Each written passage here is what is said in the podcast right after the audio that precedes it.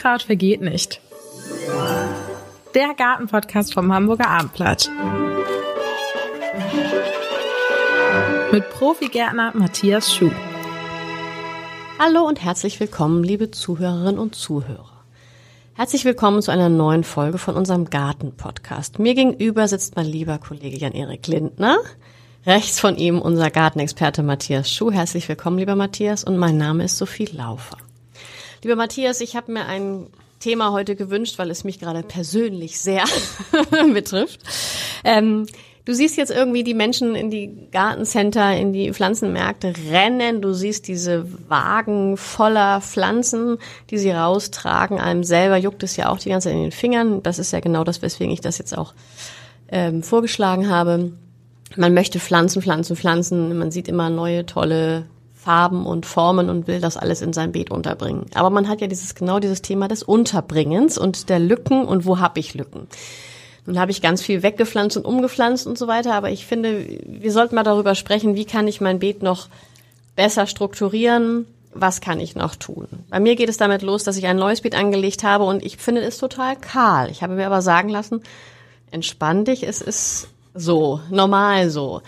Ähm, wie gehe ich mit diesem mit diesem Zucken in den Fingern um und ähm, bin ich zu ungeduldig? Soll ich geduldig sein? Was rätst du den Menschen, die jetzt da in diese Baumärkte rennen und so gerne noch mehr in ihrem Garten unterbringen würden?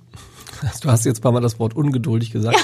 Geduld ist die Tugend des Gärtners, sage ich immer gerne. Ja. Also natürlich ist es so, dass, dass Dinge, die du dir vorgenommen hast, wenn du ein neues Beet gestaltest und sagst, ich hätte das gern so und so, was frühblühendes, was später blühendes, was genau. flaches, was hohes und irgendwie soll das so eine so ein kontrolliertes Chaos irgendwie sein, das ist das irgendwie schön, da ist überall was, da blüht überall was zu jeder Zeit und so ist immer so der der Wunschgedanke. Absolut, ja. Dem leben glaube ich alle nach diesem ja. Gedanken und dieser Idee funktioniert nur nicht immer. So.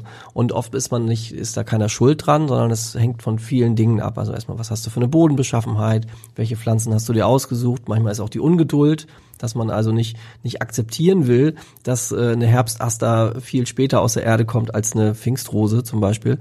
Also von daher dieses, diese Bilder, die wir oft aus diesen Hochglanzmagazinen kennen oder aus Pflanzenbüchern, wo dann eben alles abgestuft, toll blüht in den tollsten Farbkombinationen und so.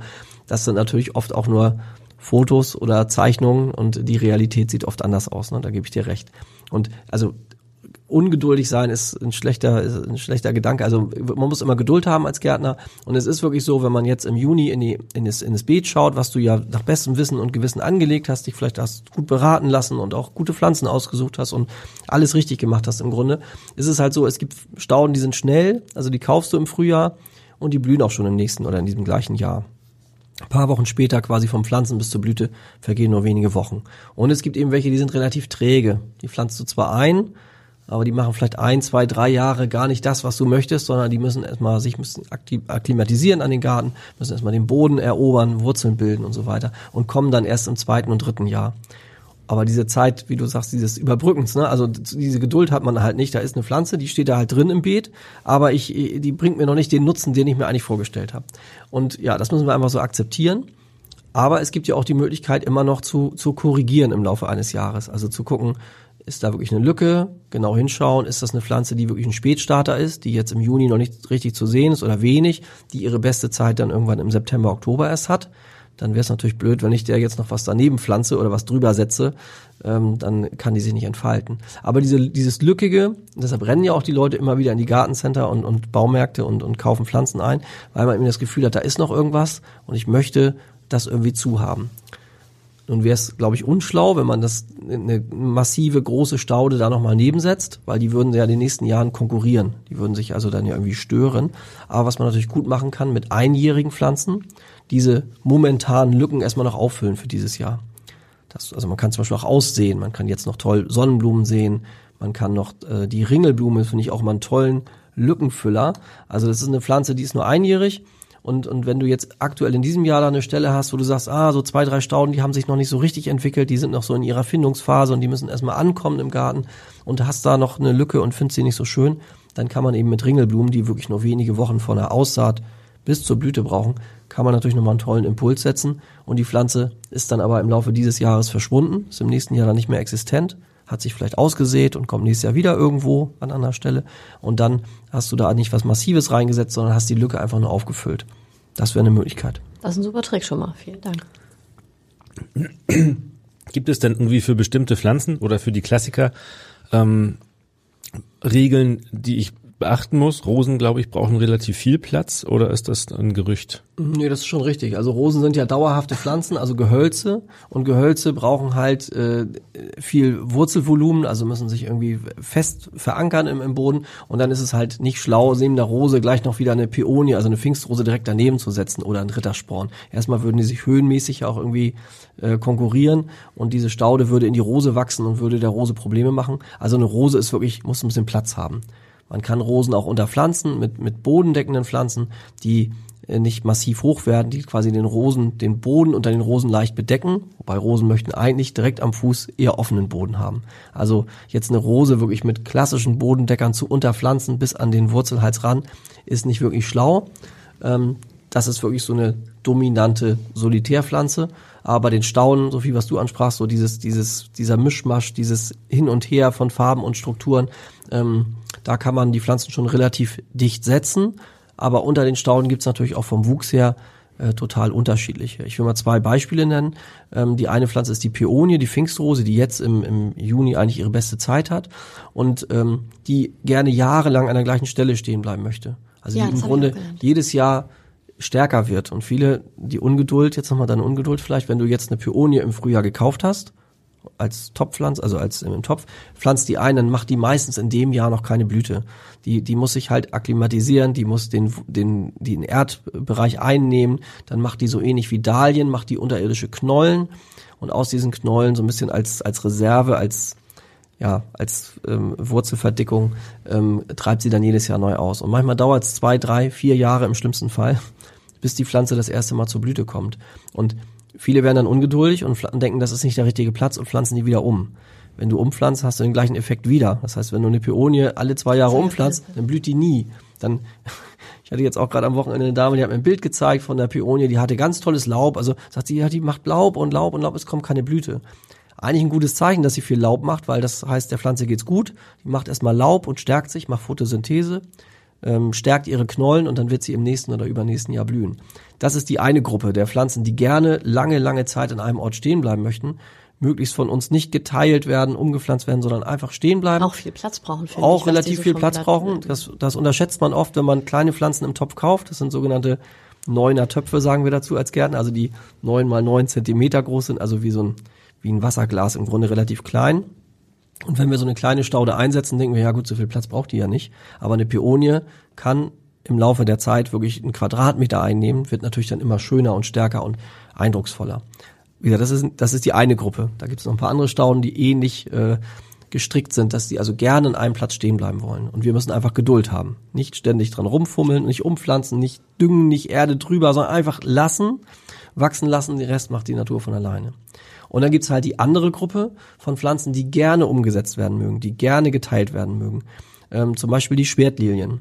Iris sagt man dazu, Bartiris, habt ihr bestimmt schon mal gesehen oder gehört. Die gelb. So ganz, die auch gelb blühen, am Wasser häufig gelb blühen, ja. aber es gibt auch gerade jetzt im, im Juni ist eigentlich auch die beste Zeit, ähm, die es in unglaublich vielen Sorten gibt. Also von weiß über gelb, violett, zweifarbig, dreifarbig, braun. Ich habe eine braune Sorte zu Hause, ungewöhnlich.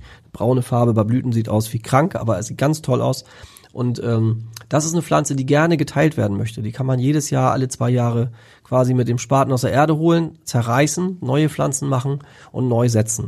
Und wenn man das nämlich nicht macht, dann macht sich die Pflanze von ihrem ursprünglichen Ort, wo wir sie mal gepflanzt haben, macht die sich mit so Rhizomen auf und entfernt sich immer weiter von ihrem ursprünglichen Ort. Und der, die eigentliche Pflanzstelle, die wird innen dann irgendwann hohl und kahl und trocken. Und wie so ein Ring muss man sich das vorstellen, wie so ein Hexenring geht das immer weiter nach außen. Also das sind quasi Pflanzen, die von alleine sich auf den Weg machen und immer nach neuem Areal suchen, also immer wieder neu irgendwo wurzeln wollen. Und wenn natürlich dann eine Peonie neben einer Schwertlilie steht, dann wächst irgendwann die Schwertlilie in die Peonie hinein. Also diese Abstände, die wir mal gesetzt hatten, ursprünglich bei der Planung, die sind dann nicht mehr einzuhalten.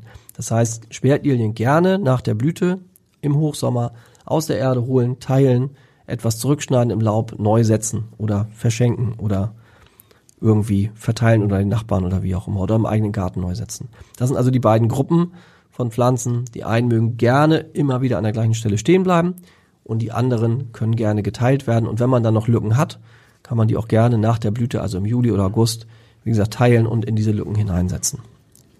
Gibt es da eine Regel? Also Nein. Nee, leider, leider nicht. Wenn es so einfach ich, wäre. Ja, ne? Wir ja. wollen das immer gerne den, den äh, Pflanzen irgendwie ablesen können. Irgendwie so, also die müssten alle so ein Etikett haben oder auf den Blättern müsste stehen, mach dies und das mit mir. Das ist leider nicht so. Man sieht zum Beispiel an den Singvögeln auch nicht äußerlich, ob die in den Süden fliegen oder nicht. Sag ich mal. Ne? Das muss man dann halt irgendwie sich erlesen oder äh, irgendwie sich erfragen. Also man, leider kann man das an Pflanzen nicht so absehen. Wenn man gut beobachtet im Staudenbeet, dann kann man natürlich am wie die Pflanze so daherkommt, man erkennt das dann irgendwann. Man sieht an der Schwertlilie, wenn man nichts damit macht, sieht man nach zwei, drei, vier Jahren, in der Mitte wird's hohl. Dann merkt man schon, okay, wenn es in der Mitte hohl wird, dann will die Pflanze irgendwie äh, unterwegs sein, die will irgendwie einen neuen Raum erschließen. Ähnliches gilt für die klassischen Herbstastern, die spät blühen. Also da ist es so, die werden in der Mitte auch irgendwann hohl. Und, und dann merkt man irgendwie, okay, die wollen irgendwie nach außen weiterkommen und dann kann ich die gerne mal teilen und neu setzen. Und wer mal Herbstast dann durch bewusst oder durch Zufall geteilt hat oder umgesetzt hat, merkt, nach so einer Teilung geht's denen erst richtig gut. Das mögen die also ganz gerne. Aber man kann es leider an, nicht an der Blattform oder an der Blütenfarbe kann man diese Unterschiede leider nicht erkennen. Wichtig ist, dass man eben gut guckt, gut beobachtet und dann eben seine Schlüsse daraus zieht. Wie tief grabe ich dann? Wir haben diese Schwertlinien-Thematik ähm, mit, mhm. mit großen äh, Löchern in der Mitte mittlerweile. Ja, ja. Ähm, muss ich die Mitte mit ausgraben oder ist da dann quasi nichts mehr oder grabe ich quasi den Ring weg, wo sie jetzt blühen?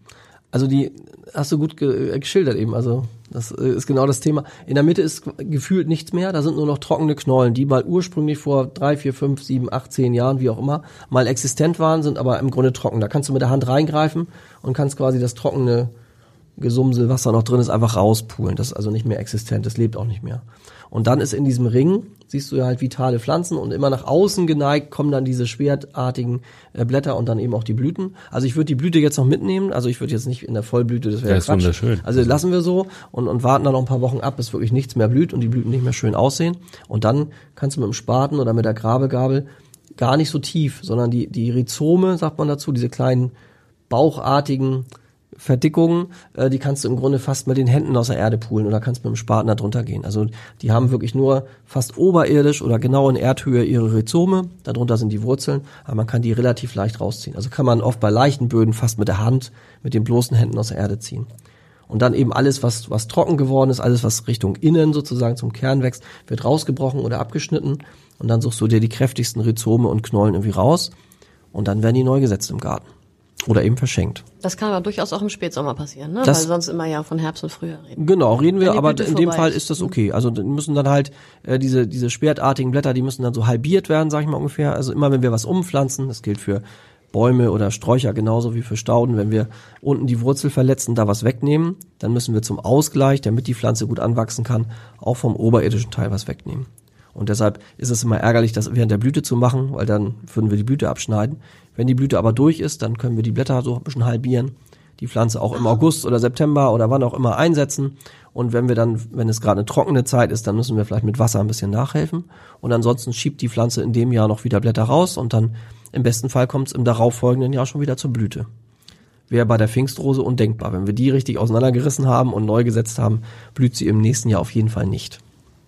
Gibt es irgendwas, wo du sagst, was gar nicht zueinander passt. Wir sagen jetzt, die Rose braucht Platz, die Pfingstrose mhm. machen nicht umgesetzt werden. Mhm. Also ein paar kleine Regeln haben wir jetzt hier schon aufgestellt. Was, was sollte ich auf gar keinen Fall jetzt zum Beispiel nehmen? Die Rose setzen oder bei Lavendel gibt es doch auch irgendwas oder? Mhm. Man sagt immer, Rose und Lavendel sind gute zum, Partner. Ja. Zum Beispiel sind gute Partner, weil die ätherischen Öle äh, so ein bisschen die Läuse abhalten sagt man so. Ich habe das aber auch schon gemacht im eigenen Garten und auch an anderer Stelle schon gepflanzt und sehe da jetzt irgendwie nicht den riesigen Unterschied. Gerade, äh, wir haben dann, also das kann sein, dass diese ätherischen Öle die Läuse so ein bisschen fernhalten. Das ist, glaube ich, auch ganz bestimmt. Ähm, das nächste Problem ist nur, Lavendel wird ja auch größer und stärker. Und wenn man die nicht regelmäßig zurückschneidet und im Zaum hält, werden die halt relativ buschig und teilweise sind die dann kniehoch. Die werden und, groß, ne? Ja. Und umschließen die Rose dann manchmal. Und Rosen mögen halt gern allein stehen, also wirklich frei stehen. Bei frisch gepflanzten Lavendel kein Problem. Aber wenn die dann ein paar Jahre da stehen, dann wird die Rose quasi eingepackt von diesem Lavendel. Und was Rosen nicht mögen, ist so ein, so ein feuchtwarmes Milieu, was nicht gut abtrocknen kann. Dann ziehen wir nämlich Pilzkrankheiten an. Dann haben wir zwar weniger Läuse vielleicht durch den Lavendel, aber äh, haben dann eher eine Tendenz zu Pilzkrankheiten. Deshalb ähm, ist das auch kein ähm, Allheilmittel sozusagen. Also Lavendel und Rosen sieht gut aus, blühen oft zur gleichen Zeit, ist ein tolles Dufterlebnis auch, die Rose und Lavendel, alles gut, aber dass es jetzt äh, das Allheilmittel ist, würde ich eher nicht so unterschreiben. Und andere Beispiele? Was zum Beispiel also, gar nicht zueinander passt? Ja, also es ist ja dann mehr, meistens sind es ja so optische Sachen. Also dass man sagt, Mensch, ich mag jetzt irgendwie nicht ähm, äh, Violett und Orange so, ne? Also so, so, so Farbgeschichten, dass man sagt, ah, das passt Ja gut, da gibt's so ja viele Pflanzen in entsprechenden Farben, da kann ich mich an das ein. Ich dachte eher an dieses Gute Nachbarn, schlechte Nachbarn, ja, sowas genau. in dieser Richtung. Ähm, ja, das hängt immer sehr stark, meistens ist es nicht so, dass jetzt die eine Pflanze einfach nicht sich mit der anderen verträgt, sondern häufig ist es so, dass die, äh, was die Bodenansprüche angeht, dass die halt ähm, gleiche Sachen mögen oder quasi den, den Boden irgendwas abverlangen. Und wenn zwei so Starkzehrer oder so Pflanzen, die ein großes Wurzelvolumen für sich beanspruchen, wenn die nebeneinander stehen, dann hat halt einer das Nachsehen irgendwann. Da würde ich so ein bisschen gucken. Also es gibt sehr dominante Stauden. Es gibt zum Beispiel den, den so als, als Zierstaude den sogenannten Wasserdost. Das ist eine Pflanze, die ganz spät im Jahr blüht, also wirklich im Oktober, manchmal noch im November, auch dann vom ersten Raureif so überzogen wird. Tolle Pflanze, Spätstarter. Also das heißt, wenn du jetzt im Garten noch eine Lücke hast, dann kann es sein, dass da so ein Wasserdost drin ist, der sich noch richtig aufmacht im Laufe des Jahres und der erträgt neben sich dann nicht besonders viel. Also das ist eher so das Problem, dass wir ganz massive große Stauden haben und die kleinen daneben eher so untergehen. Das, das würde ich eher als Problem sehen. Und das ist auch das Problem des Einkaufens jetzt im Frühjahr, wenn wir in die Gartencenter gehen, dann gucken wir eigentlich nur immer so optisch. Also dass wir sagen, ah, da ist ja so ein toller äh, Zierthymian zum Beispiel, gibt's welche mit bunten Blättern oder hat jetzt auch tollen Blüten. Und daneben äh, sehen wir eine Pfingstrose, die uns auch gefällt. Und die pflanzen wir jetzt nebeneinander. Grundsätzlich könnten die wohl nebeneinander klarkommen, aber die, die Peonie, die Pfingstrose ist ja so mächtig und hat irgendwann so ausladende Blätter und Blüten, dass sie den Thymian natürlich unter sich begräbt. Also deshalb hat er da keine Chance. Also wenn ich Staudenbeete anlege, muss ich schauen, dass ich von der Wuchshöhe und von der, von der von der Art zu wachsen äh, Pflanzen benutze, die eh nicht miteinander sind. Also das heißt, ich habe ein massives Staudenbeet, nenne ich es jetzt mal so, da kann Rittersporn rein, da können diese Schwertlilien rein, da können Herbstastern rein, die viel später blühen, kann die Pionie rein, dieser sogenannte Wasserdost, Gräser können dort rein, alle relativ massiv. Das wäre das eine Staudenbeet. Und das andere wäre eher so diese flachen, diese bodendeckenden, sehr sonnig stehenden, sehr mager stehenden, wie zum Beispiel der Thymian oder eben andere äh, flache Stauden, so Schleierkräuter gibt's da. Also dass die so von der Kategorie so einigermaßen zusammenpassen. Wir dürfen uns eben im Gartencenter nicht blenden lassen von dem, was da alles so steht. Und das machen die meisten. Äh, man kauft dann ein, alle Pflanzen sind gleich hoch, gleiche Topfgröße, alle so uniform und die einen werden halt Riesen und die anderen bleiben Zwerge. Und das steht zwar auf den Etiketten drauf, aber meistens lesen wir die nicht, sondern äh, gucken nur, was gefällt mir das schön und setzen das im Staudenbeet zusammen und dann kommt eben vielleicht auch dieses, was du am Anfang gesagt hast, dieses Ungeduldige. Äh, wir erwarten dann, dass das alles zu so einer Einheit zusammenwächst, aber so ein Thymian hatte halt keine Chance gegen die Pfingstrose.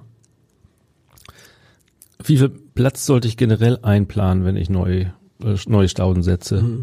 Kann man eigentlich so nicht sagen, ne? Das Kann man so direkt nicht sagen. Man muss sich schon damit ist, beschäftigen. Genau, man muss sich mit der Pflanze beschäftigen. Also dieses Etikett angucken oder nochmal nachlesen oder nachgoogeln, was, was braucht die. Oder oft sind das ja auch, also wenn die, wenn wir jetzt wirklich ins Gartencenter gehen und uns neu eindecken oder, oder, dann sind das ja oft auch Stauden, die wir schon kennen. Also oft oder habe ich schon beim Nachbarn gesehen oder bei Freunden, finde ich irgendwie gut, möchte ich haben. Dann hat man ja eine Vorstellung, wie groß wird diese Pflanze. Und wenn ich weiß, das ist eine massive große Staude, die braucht ein bisschen Platz, dann muss ich bei der Pflanzung am besten auch schon diese Abstände einhalten.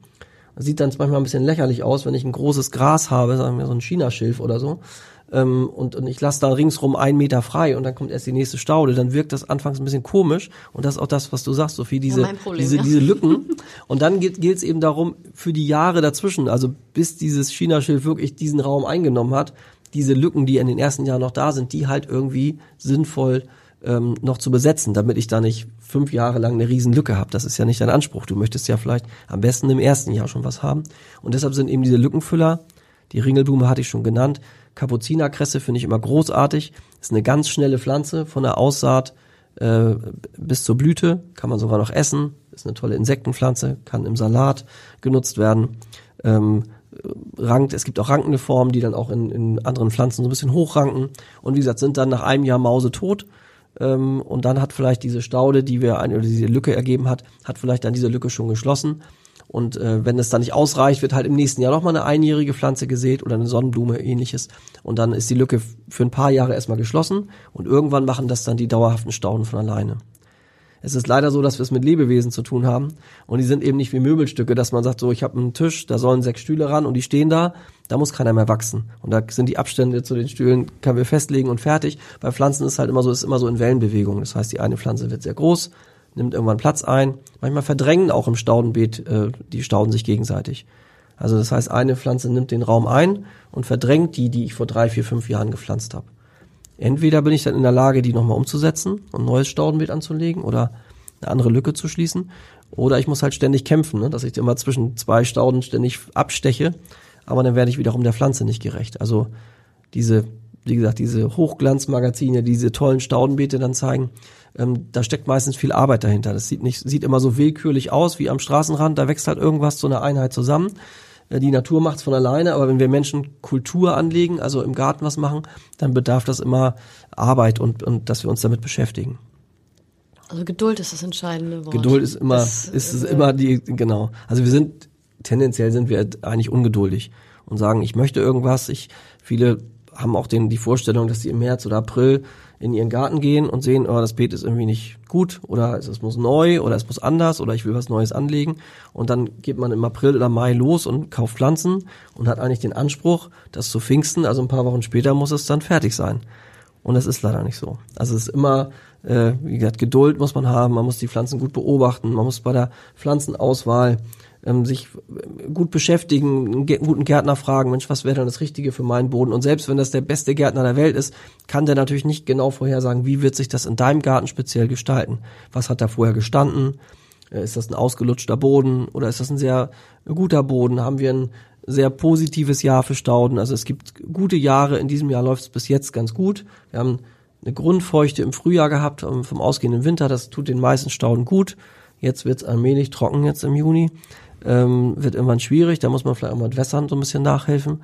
Und das kann ja, wie gesagt, der beste Gärtner nicht voraussagen, was, was genau passiert und was passiert mit den Pflanzen an deinem Grundstückskanten. Sind da große Bäume, werfen die zunehmend Schatten oder hast du da gerade einen Baum weggenommen oder ist einer umgefallen? Das sind alles so Faktoren, die spielen ja eine Rolle für dein Staudenbeet und das kann man im allerletzten nicht vorhersagen. Da muss man halt immer wieder dran sein. Und wie gesagt, dieses, diese tollen Staudenbeete, wie sie auf den Fotos zu sehen sind, sehen willkürlich aus, sind aber meistens Resultat harter Arbeit und viel Geduld. Mm. Mm. Mm. Also Sophie, Mut zur Lücke. Ja. Ja. Das sieht nur so traurig aus manchmal, diese schwarzen Ja, aber wie gesagt, Flächen. diese, dieses, ähm, und dann vielleicht als Trost, damit du deine, diese kahlen Flächen äh, besser, mhm. ähm, ja, besser ertragen kannst, ähm, wir reden ja auch immer von, von Artenvielfalt im Garten, nicht nur die gekauften Stauden, das ist das eine, sondern auch irgendwie äh, Wildinsekten zum Beispiel. Und viele Wildinsekten, Wildbienen sind ja Bodenbewohner und brauchen offenen Sand, also offene Flächen. Manchmal in Fugenritzen, manchmal in offenen Staudenbeeten. Und ein geschlossenes Staudenbeet ist schön und ist auch wieder anderen Arten irgendwie äh, ist sinnvoll, aber auch so offene, kahle Flächen, die du jetzt vielleicht doof findest, äh, sind wieder äh, Nische für irgendeine Pflanzenart oder für irgendeine Tierart, ähm, die genau diese Lücke brauchen und die dann einnehmen. Also sehe es nicht als Lücke, als, als Makel, als Fehler, sondern sehe es als Chance für irgendwen, auch wenn du das schwer ertragen kannst. Irgendwer ist immer Profiteur von genau solchen Flächen und solchen Stellen. Und wenn es die Spatzen sind, die da ihr Sandbad einnehmen. Ich vermute, du bist kein Freund von Rindenmulch. Das ist ja auch so eine Taktik, die eine Zeit lang genau. ähm, gerne angewandt wurde, wenn man keinen Boden sehen mag. Ja, ja, genau. Was sagst ähm, du dazu? Es heißt ja, der würde auch die Feuchtigkeit wiederum, also es, es gibt ja solche und solche. Das hätte ich nämlich jetzt auch nochmal gefragt. Der, der speichert ja Feuchtigkeit andererseits, gerade jetzt in der trockenen Phase. Es gibt ja auch positive Aspekte dieses mhm. Mulches. Wie siehst du das? Ja, das kann man auch nicht so generell sagen. Ich nee. bin jetzt kein Feind von, von Mulch. Ich bin grundsätzlich ein Freund von von, von dem Gedanken, dass alles, was auf meinem Grundstück wächst und was ich da habe, was ich vielleicht klein gehäckselt habe oder was ich, dass es auf dem Grundstück verbleibt. Und oft ist ja so, man hat dann so vielleicht so einen Gartenschredder und hat da ein paar Sträucher und schreddert das im Herbst, im Winter irgendwie klein. Und ich finde, bevor man das an die Straße stellt oder entsorgt in der Mülltonne, sollte das auf dem Grundstück bleiben. Das, das finde ich grundsätzlich erstmal so. Und es gibt wirklich Stauden, die mögen gerne abgemulcht werden, also die können das gut ertragen und andere ähm, haben da wieder Schwierigkeiten, weil durch diese durch diese Holzmasse, durch diese Häcksel, die wir in den Boden, auf den Boden bringen, ähm, die, die zersetzen sich ja auch. Und dieses Zersetzen ähm, braucht viel Energie. Also wir, du hast gesagt, es hält die Feuchtigkeit, das, das ist unumstritten so. Also die Sonneneinstrahlung kommt nicht so hart auf den Boden. Ähm, diese Verdunstung wird unterbrochen und es hält einfach die Feuchtigkeit. Das heißt, wenn wir gießen oder wenn es geregnet hat, ist es der, dem Staudenbeet auf jeden Fall dienlich. Was die, den Wasserhaushalt im Garten angeht, ist das auf jeden Fall positiv. Gerade bei der Klimaveränderung ist das ein wichtiger Aspekt. Aber diese Pflanzen oder diese Pflanzenteile, dieses Holzige, dieser Mulch, diese Schredderstückchen, ähm, die, die vergehen und entziehen anfangs dem Boden Stickstoff. Also sie brauchen zum Verrotten Stickstoff. Eigentlich ist es, denkt man, genau das Gegenteil. Muss doch, was ist doch organische Masse, die muss doch dem Boden was Positives bringen. Wenn man das das erste Mal macht, entzieht es dem Boden Stickstoff. Und das, da sehen viele Pflanzen dann ganz schlecht aus. Und viele denken dann, oh, Mulchen ist schlecht, meine äh, Astern oder meine äh, Pfingstrosen oder meine ähm, mein Rittersporn sieht schlechter aus als vorher. Das ist tatsächlich so. Wenn ich frisch abmulche, dann wird Energie dem Boden entzogen. Das heißt, wenn ich ähm, mulchen möchte, muss ich eigentlich vorher den nackten Boden, den ich bis dahin hatte, muss ich eigentlich leicht düngen. Also zum Beispiel mit Hornspänen. Also den quasi so einen extra Schub geben, damit diese Holzhäcksel, dieser Mulch, ähm, in dem zumindest in den ersten ein, zwei Jahren nicht dem Boden noch zusätzlich was entzieht. Und deshalb sagen viele, ich habe gemulcht und meine Stauden sehen schlechter aus als vorher. Das liegt eben daran, dass der Mulch erstmal Energie braucht, um sich zu zersetzen. Später wendet sich dann das Blatt.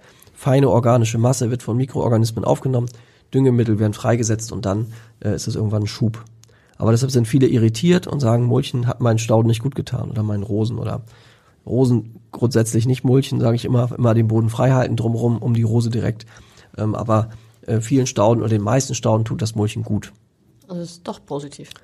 Man muss nur wissen, wie man damit umgehen soll. Ja, also wie gesagt, vorher leicht düngen und, und dann äh, den Mulch auftragen, damit die Pflanzen da nicht so einen Schock bekommen. Vielleicht auch nicht im Hochsommer, sondern vielleicht im Herbst, dass das über den Winter schon mal sich. Ja, wobei so, ne? es braucht eine Zeit. Also es braucht ein, zwei Jahre, bis diese, je nachdem, was das für Holzhäcksel oder für ein Mulch ist, es gibt ja eher feineres und gröberes. Das, was ich aus dem eigenen Garten herstelle, ist oft sehr, noch sehr frisch und braucht dann eben eine Zeit, bis es verrottet. Aber grundsätzlich ist Mulchen gut. Man kann auch mit Rasenschnitt zum Beispiel mulchen.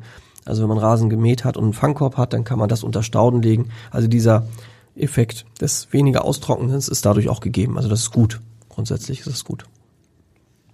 Wunderbar. Haben wir doch wieder was gelernt. Ja. Ja, Danke vielleicht dir, noch Matthias. so, ja, eins vielleicht noch so zusammenfassen. Ja. Also diese, diese, was du Anfang angesprochen hast, du bist ungeduldig, äh, du hast äh, Schwierigkeiten damit, dass da irgendwie Lücken sind. Also, wie gesagt, man, man darf, vielleicht muss vielleicht seine Ansprüche ein bisschen runterschrauben. Es ist, wird nicht im ersten Jahr das, das komplette, perfekte Staudenbeet sein. Und wenn die Lücken vielleicht geschlossen sind irgendwann, dann wirst mhm. du vielleicht happy und sagst, oh, endlich sind die Lücken geschlossen. Und ich würde mal voraussagen, spätestens ein Jahr danach, wenn die Lücken geschlossen sind, ist hast du die nächsten Probleme. Was Weil dann eng. sind wieder Stauden viel zu eng und dann sitzen wir wieder und sagen, was mache ich denn nicht mit Lücken, sondern was mache ich denn mit ineinander gewachsenen Stauden? Ähm, teile ich die, reiße ich die raus, schneide ich die ständig runter? Also haben wir das nächste Problem. Und dieser Idealzustand, der hält leider nur ganz kurze Zeit an. Es sei denn, wir beschäftigen uns ständig mit diesen Stauden, versuchen ständig neu zu justieren, neu aufzufüllen oder, oder, oder. Und wie gesagt, perfekt aussehende Staudenbeete sind immer Resultat von, von viel Arbeit und von viel Beschäftigen mit der Pflanze. Vielen Dank, lieber Matthias. Sehr gerne. Vielen Dank. Weitere Podcasts vom Hamburger Abendblatt finden Sie auf abendblatt.de slash podcast.